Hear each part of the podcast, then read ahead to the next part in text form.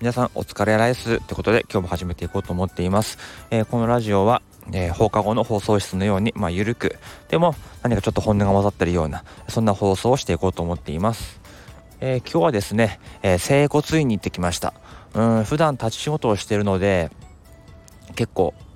腰とか、え足がやられちゃうんです。でさらに、え最近はこの NFT のねイラストを描いているので同じ姿勢でずっといることが多いので肩とかもうちょっとねやられちゃうので、えー、今は週に1回ぐらいのペースで接骨院に行ってきてます。であの今日はね何を話そうかというとえすぐやることのメリットと、えまあ、3D 思考について話していこうと思っています。自分はもう性格上すぐに物事を始めるタイプですね。もう昔からそうですね。気づいたことがあったらすぐにやっちゃうタイプですね。で NFT に関しても同じようにもうすぐやってみようという気持ちが強かったですね。うん。難しいこともありましたけどもやっぱりやりながら考えるっていうことが大事かなと思ってます。でやってるうちにどんどんどんどんできることが増えていって分かることも増えていってって感じですね。で結局気づいたら NFT を買うだけじゃなくて自分で作って売るところまで、えー、なってました。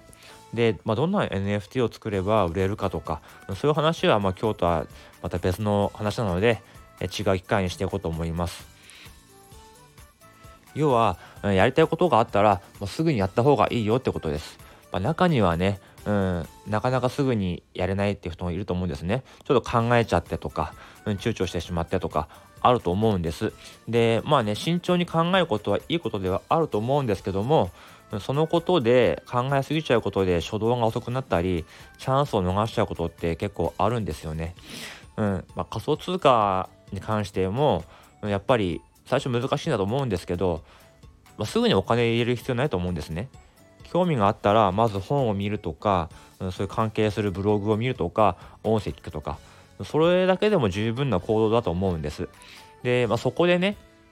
やっぱり自分には興味ないやと思ったら別そこでやめればいいんです。やめたってそこではもうリスクはゼロですよね。ただ、勉強したってことで仮想通貨の知識はついた。うん、ここで十分プラスだと思います。で、勉強していく中で興味が出てきたらそこで初めてお金を入れていけばいいんです。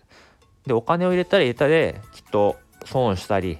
失敗することもあると思うんですけどもそれはそれで、えー、やってみた経験としてえいきますよね。記事にすることだってできるかもしれません、まあ、何しろ、えー、すぐにやることっていうのはほとんどリスクがゼロでで利益というか、まあ、プラスになることの方が断然多いと思うんです。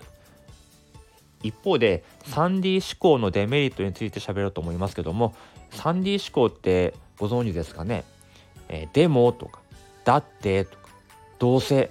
ね、このさ頭文字の D で 3D なんですけどもだって時間がないからでも難しそうだし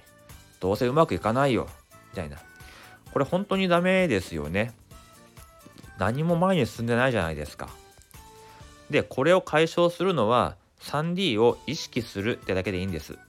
3D の思考が浮かんだらああ今 3D 思考になってるって気づくだけで OK です。その癖をつけてるうちにあいかんいかんまた考えてるっていう風になりますよね。考えるんであればポジティブな意味の 3D を考えればいいと思います。ちょっと自分で考えてみました。大丈夫。ダメだとしてもどうにかなる。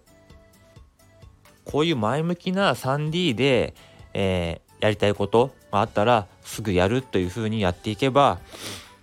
いい結果につながるんじゃないかなって思っています。ということで今日は、えー、すぐやることのメリットと 3D 思考について話をしていきました。新年に立った目標、えー、達成していくにあたって、えポジティブな 3D で、えー、頑張っていきましょう。では、この辺でおいとまいたします。